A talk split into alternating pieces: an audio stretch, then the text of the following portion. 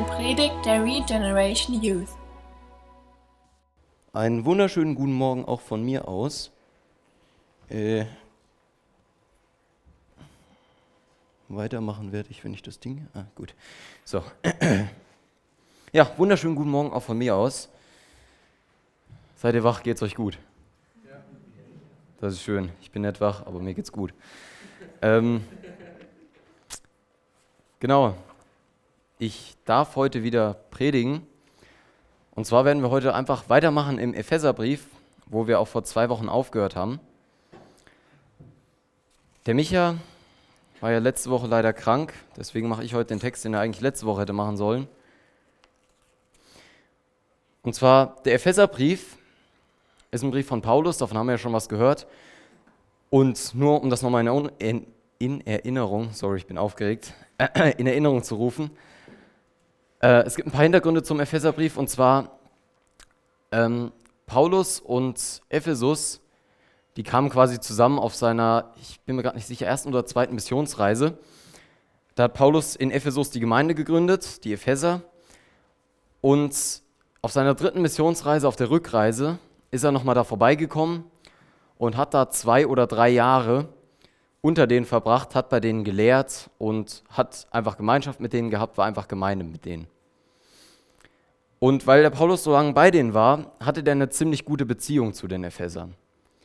Und später, als Paulus dann in Gefangenschaft in Roma, das hat er mich ja auch schon gesagt, in diesem Haus eingesperrt, da hat er Briefe an seine Gemeinden geschrieben und darunter auch hier den Epheserbrief an die Epheser. Und was wir in dem Brief lesen können, das können wir uns vielleicht im Hintergrund behalten, dass Paulus wirklich eine Beziehung zu den Ephesern hatte. Paulus war, wie gesagt, Jahre bei denen gewesen und hatte daher wirklich viel mit denen zusammen, hatte eine Einheit mit denen, könnte man sagen.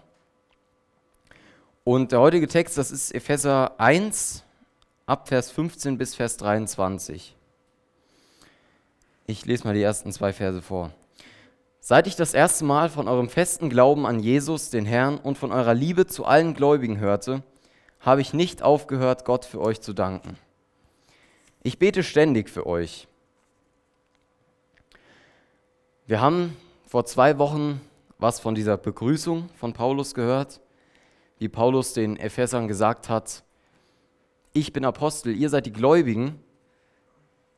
Und in dem zweiten Teil haben wir gehört von Gottes Errettungsplan in Epheser 1 bis Vers 14. Da erzählt Paulus einfach nochmal kurz, was Gott eigentlich mit der Welt vorhatte, was passiert ist und wie, sein, wie er seinen Errettungsplan, wie er sich den gedacht hat und wie es dann auch letzten Endes passiert ist.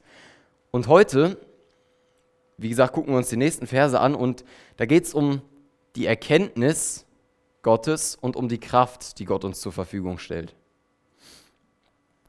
Und hier in den ersten zwei Versen, da sind mir zwei Sachen aufgefallen. Und zwar sagt Paulus, ich habe nie aufgehört, für euch zu beten und ich bete ständig für euch. Und was ich mich da gefragt habe, ist, Paulus war jetzt bei der Gemeinde, der hatte da Freunde und er sagt, ich bete ständig für euch. Ich bete unablässig für euch. Da habe ich mich gefragt, wie ist das bei uns? Beten wir für die Menschen, die uns nahestehen? Beten wir für und beten wir mit den Menschen, die uns nahestehen? Weil das ist ein Punkt, den ich glaube, den vernachlässigen wir und das merke ich bei mir ganz besonders, dass ich zu wenig bete. Und das ist nicht nur für unsere christlichen Freunde. Wir müssen nicht nur für unsere christlichen Freunde beten, sondern wir sollten doch auch viel mehr für die Menschen in unserem Umfeld beten, die noch keine Christen sind. Weil Gott auch die Menschen erretten will.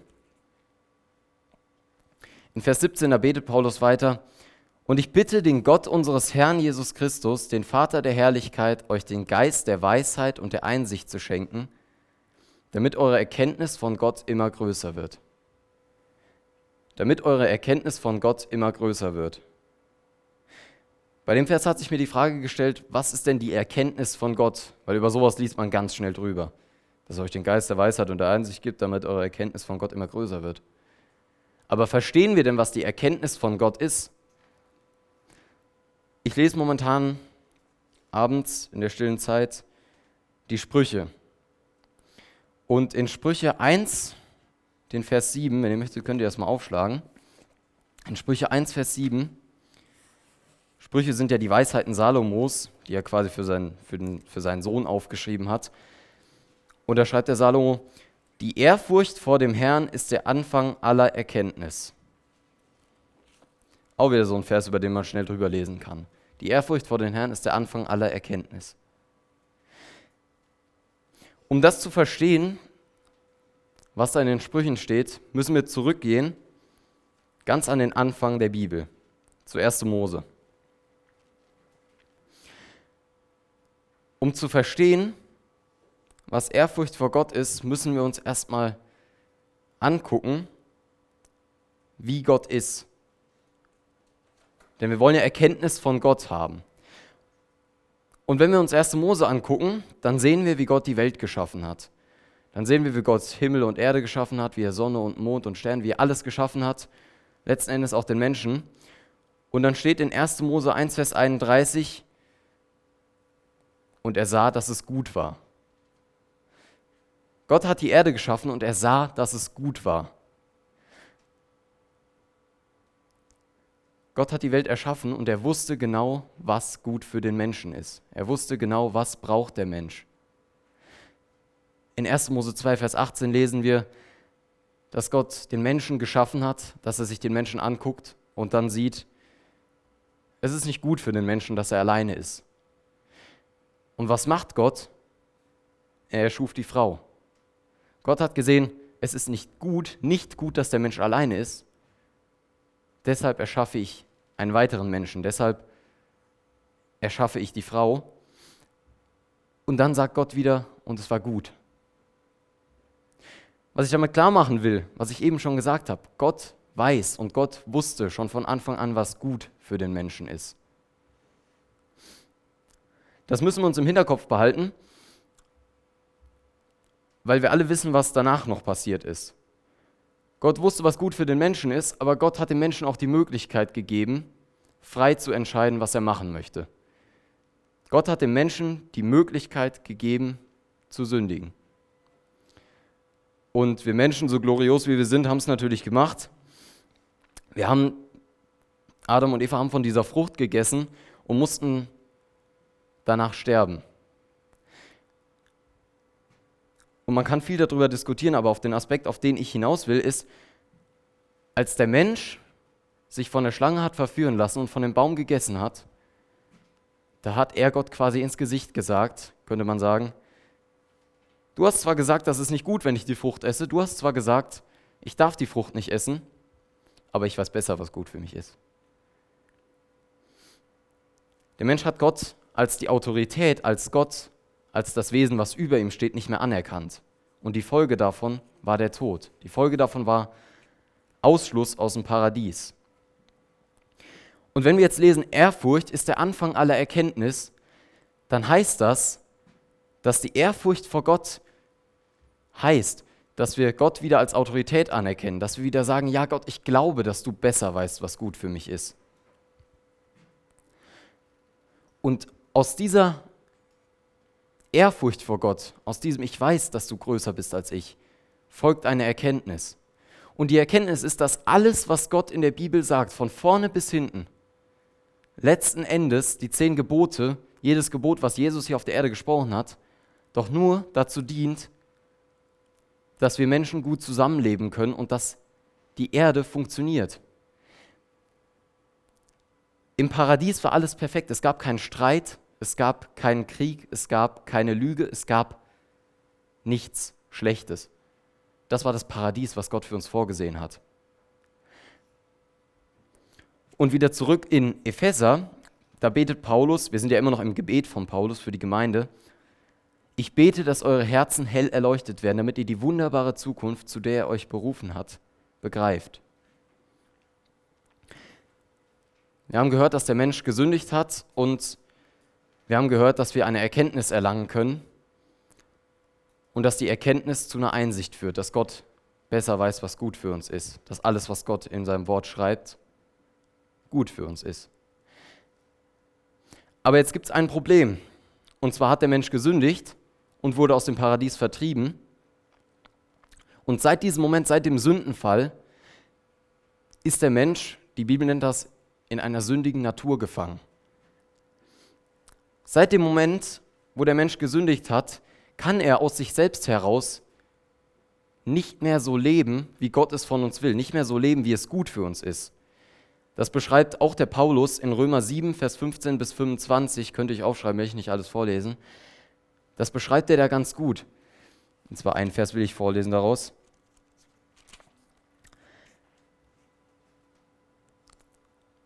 Ich weiß, dass ich durch und durch verdorben bin, soweit es meine menschliche Natur betrifft.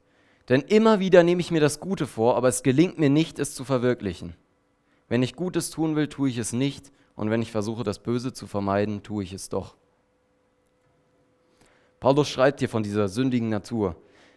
Egal wie gut wir, egal wie sehr wir versuchen, Gutes zu tun, wir sind nicht in der Lage dazu, weil wir in dieser gefallenen Schöpfung, in dieser sündigen Natur leben. Wir können aus uns selbst heraus nichts Gutes bewirken.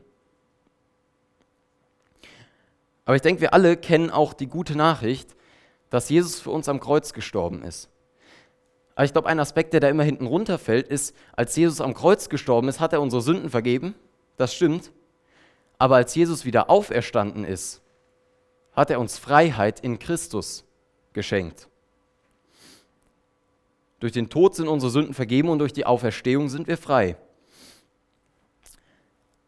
Wir können das nachlesen in 1. Korinther 15, Vers 55. Den könnt ihr aufschlagen, wenn ihr möchtet.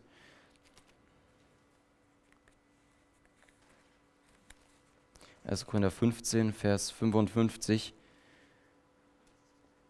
Tod, wo ist dein Sieg? Tod, wo ist dein Stachel? Denn die Sünde ist der Stachel, der zum Tod führt, und das Gesetz verleiht der Sünde ihre Kraft. Der Tod und die Sünde sind besiegt von Jesus am Kreuz. Wir dürfen in der Freiheit leben. Aber wir als Menschen, die wir in der Welt leben, ich glaube, wir, wir begreifen manchmal nicht, was diese Freiheit bedeutet. Weil wenn wir einen Nicht-Christen fragen würden, was ist Freiheit, oder ich frage euch mal, was denkt ihr denn ist Freiheit? Was, was sagt ihr denn dazu? Sagt mal einfach ein paar Stichworte zu Freiheit. Flipflops. Flipflops. Genau, der Benny kann Flipflops anziehen, aber das verbietet ihm seine Frau vielleicht. Und Freiheit ist für einen Benny tun zu können, was er will. Das deute ich jetzt mal daraus. nee. Ähm, Freiheit, wenn wir die Welt fragen, bedeutet alles tun zu können, was man will. Er sagt, ich bin frei. Dann sagt er, ja, ich lebe nicht in Gefangenschaft und ich kann mit meinem Leben und mit meinem Körper und mit was weiß ich, kann ich tun, was ich will. Aber die Freiheit, die wir in Christus haben, ist eine andere. Ich will euch mal ein Beispiel geben und das Beispiel gebe ich sehr gerne äh, ich weiß, wenn wir, das ist vielleicht ein bisschen männerbezogen, aber wenn wir als Männer Pornos gucken, ist das Freiheit? Ist es Freiheit zu sagen, ich muss das jetzt? Ist es Freiheit zu sagen, ich kann nicht anders, in mir, in mir regt sich alles dazu hin, ich muss das jetzt machen? Ist das Freiheit? Oder ist es Freiheit, sagen zu können, nein, Gott hat die Sexualität für die Ehe geschaffen und ich glaube, ich glaube, dass das das Beste für mich ist und deshalb lasse ich es. Was von den beiden ist Freiheit? Ich glaube, Freiheit ist anzuerkennen, dass Gott weiß, was gut für uns ist und danach zu handeln. Ich habe eben gesagt, wir sind gefangen in dieser sündigen Natur, aber durch Jesus sind wir frei zu tun, was er uns sagt. Durch Jesus sind wir frei, so zu leben, dass wir in einer Harmonie miteinander leben. Und dann, tritt, dann ist doch das, was Paulus in Vers 18 schreibt, ich bete, dass eure Herzen hell erleuchtet werden, damit ihr die wunderbare Zukunft, zu der ihr euch, er euch berufen hat, begreift und erkennt, welches reiches und herrliches Erbe er den Gläubigen geschenkt hat. Dann kommen wir doch zu dieser wunderbaren Zukunft. Wenn wir immer mehr das tun, was Gott von uns möchte, dann kommen wir immer mehr zurück zu diesem paradiesischen, Zustand, der am Anfang der Welt geherrscht hat. Wir können hier auf der Erde können wir nicht komplett wieder im Paradies leben, weil wir eine gefallene Schöpfung sind, weil wir aus dem Paradies vertrieben wurden. Aber wir können immer näher an diesen Zustand heranrücken. Und das Gute ist, letzten Endes werden wir wieder in diesem paradiesischen, paradiesischen Zustand leben, im Himmel. Und Paulus spricht in Vers 18 auch von diesem Erbe, das er den Gläubigen geschenkt hat. Ich habe mir die Originaltexte nicht durchgelesen, aber wenn wir hier von einem Erbe lesen, das können wir auch ein paar Verse vorher lesen, in Epheser 1, Vers 11, darüber hinaus haben wir durch Christus ein göttliches Erbe empfangen. Dann steht bei mir in den Kommentaren drin, oder wir sind Gottes Erbe geworden. Was muss passieren, damit jemand etwas erben kann? Jemand muss sterben. Damit es was zu erben gibt, muss jemand sterben. Und Jesus ist am Kreuz gestorben. Und dadurch, dass Jesus am Kreuz gestorben ist, sind wir Gottes Erbe geworden. In Johannes, im Johannesevangelium, ich weiß nicht genau, wo das ist, relativ weit hinten, 18, 19, 20 irgendwo, da betet Jesus auch für die Jünger und er befiehlt sie Gott an und sagt, sie sind jetzt dein. Und durch Jesu Tod am Kreuz sind wir Gottes Kinder geworden. Und die Bestätigung dafür, dass wir Gottes Kinder sind, die haben wir im Heiligen Geist. Der Heilige Geist, das ist ja, das ist ja am Pfingsten passiert, das erste Mal, dass wirklich eine, so eine Erweckung stattgefunden hat, dass der Heilige Geist in die Menschen gekommen ist. Und jeder bekehrte, wiedergeborene Christ hat doch den Heiligen Geist in uns. Und mit dem Heiligen Geist haben wir auch Zugang, genau, das war das Wort, Zugang zu Gottes Kraft, von der Paulus in den nächsten Versen schreibt. Ich bete, dass ihr erkennen könnt, wie übermächtig groß seine Kraft ist, mit der er uns, die wir an ihn glauben, wirkt. Mit der er in uns, die wir an ihn glauben, wirkt. Es ist dieselbe gewaltige Kraft, die auch Christus von den Toten auferweckt und ihm den Ehrenplatz an Gottes rechter Seite im Himmel gegeben hat. Da schreibt Paulus von dieser großen Kraft und er sagt, das ist die Kraft, die Jesus aus dem Grab geholt hat.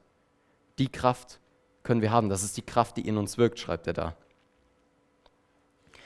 Und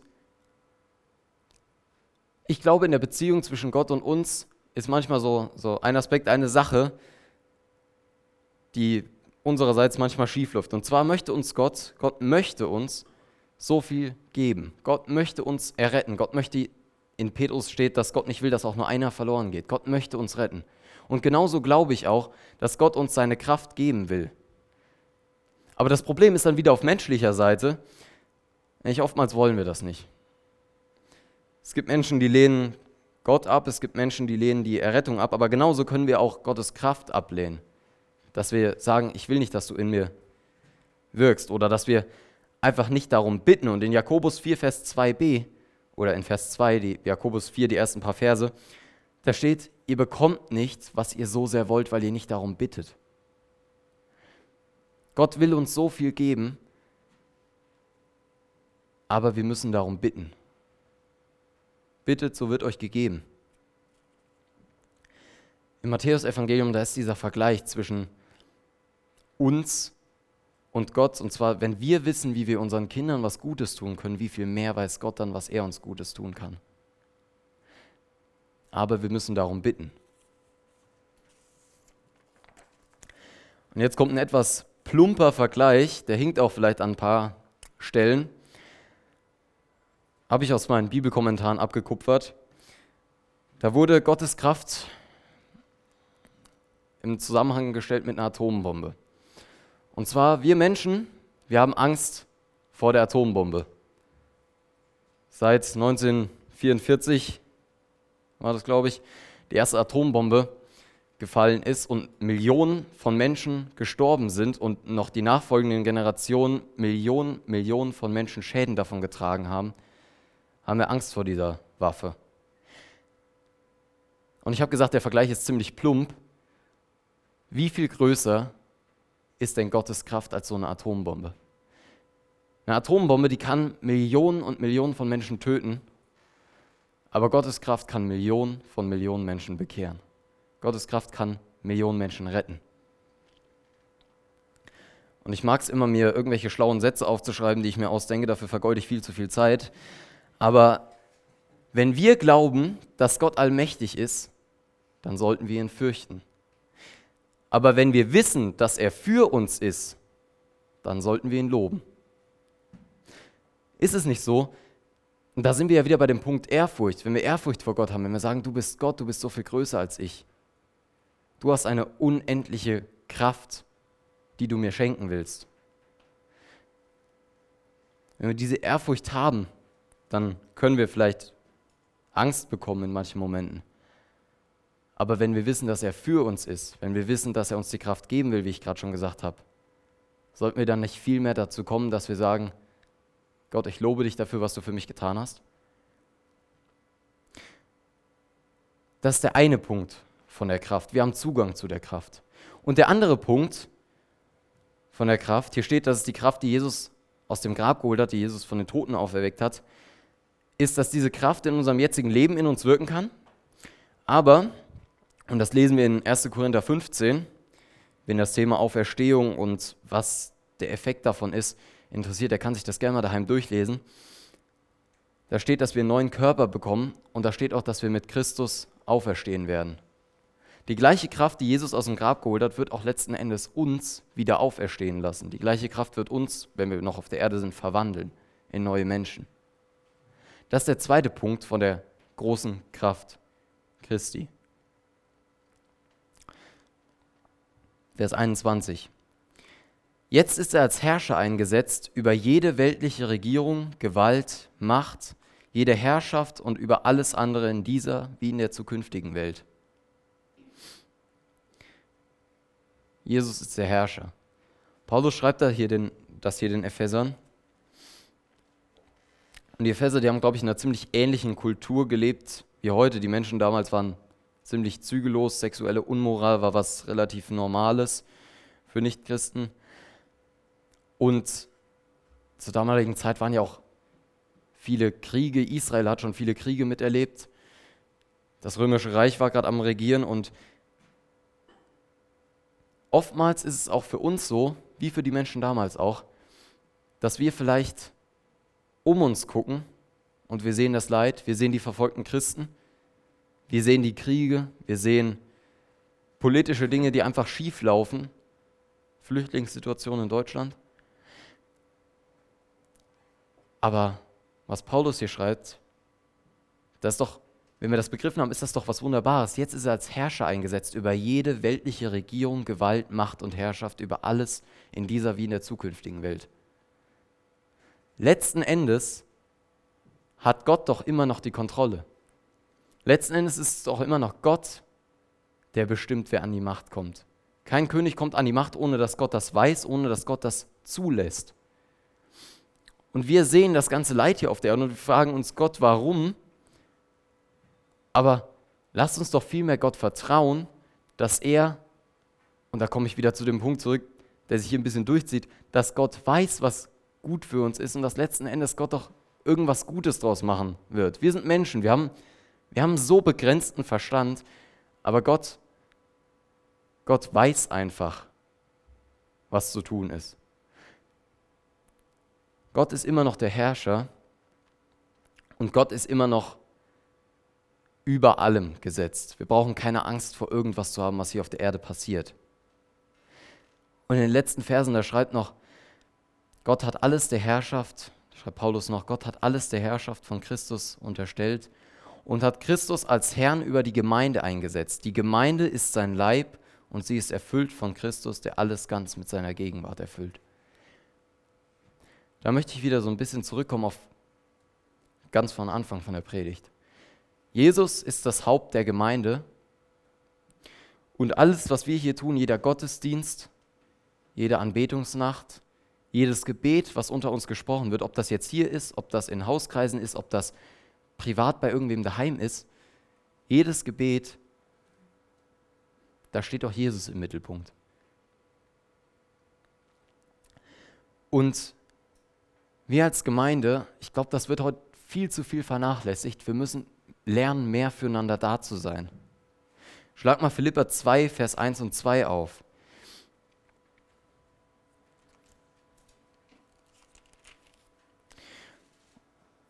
Ermutigt ihr euch gegenseitig, Christus nachzufolgen? Tröstet ihr euch gegenseitig in Liebe? Seid ihr im Heiligen Geist verbunden? Gibt es unter euch Barmherzigkeit und Mitgefühl? dann macht doch meine Freude vollkommen, indem ihr in guter Gemeinschaft zusammenarbeitet, einander liebt und von ganzem Herzen zusammenhaltet. Gott wünscht sich von unserer Gemeinde eine Einheit. Gott wünscht sich, dass wir als Gemeinde zum Lobe seiner Herrlichkeit eins sind.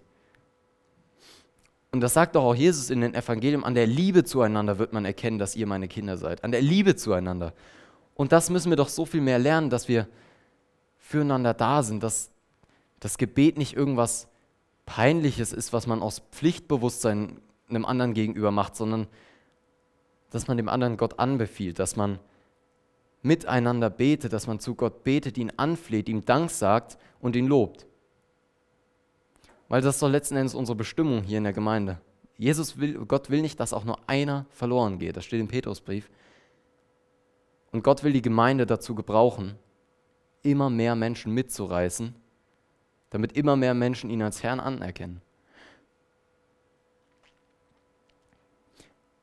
Ich möchte noch kurz zusammenfassen, wenn ihr euch von heute gar nichts behalten habt, dass ihr wenigstens noch ein paar Stichpunkte habt, an die ihr euch klammern könnt.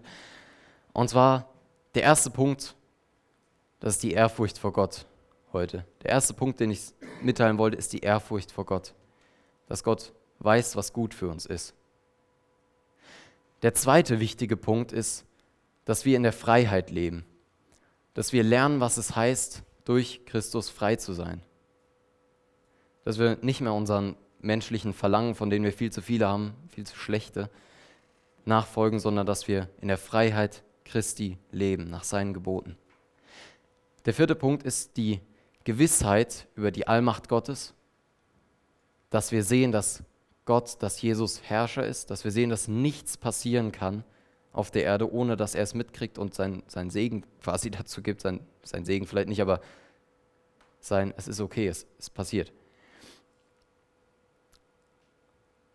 Und als letzten Punkt, dass wir Gemeinde sind, dass wir zu einer Einheit werden, zum Lobe Jesu.